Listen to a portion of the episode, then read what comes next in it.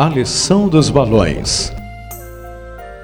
Era uma tarde de domingo e o parque estava repleto de pessoas que aproveitavam o dia ensolarado para passear e levar seus filhos para brincar.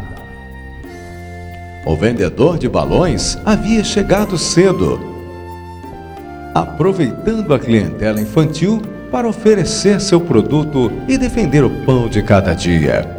Como bom comerciante, chamava a atenção da garotada, soltando balões para que se elevassem no ar, anunciando que o produto estava à venda.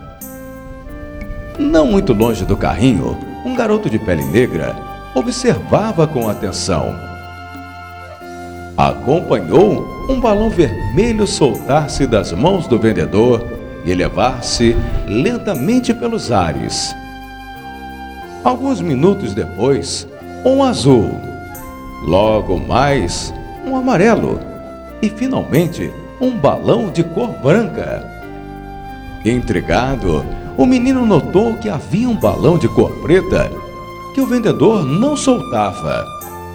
Aproximou-se, meio sem jeito, e perguntou: Moço, se o senhor soltasse o balão preto, ele subiria tanto quanto os outros?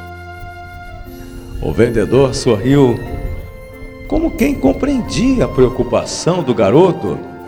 Arrebentou a linha que prendia o balão preto e, enquanto ele se elevava no ar, disse ao garoto: Não é a cor, filho, é o que está dentro dele que o faz subir tanto quanto os outros talvez até mais.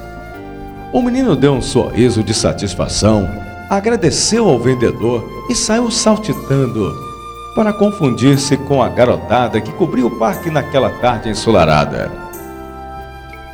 O preconceito é uma praga que se alastra nas sociedades e vai deixando um rastro de prejuízos imensos, tanto físicos como morais.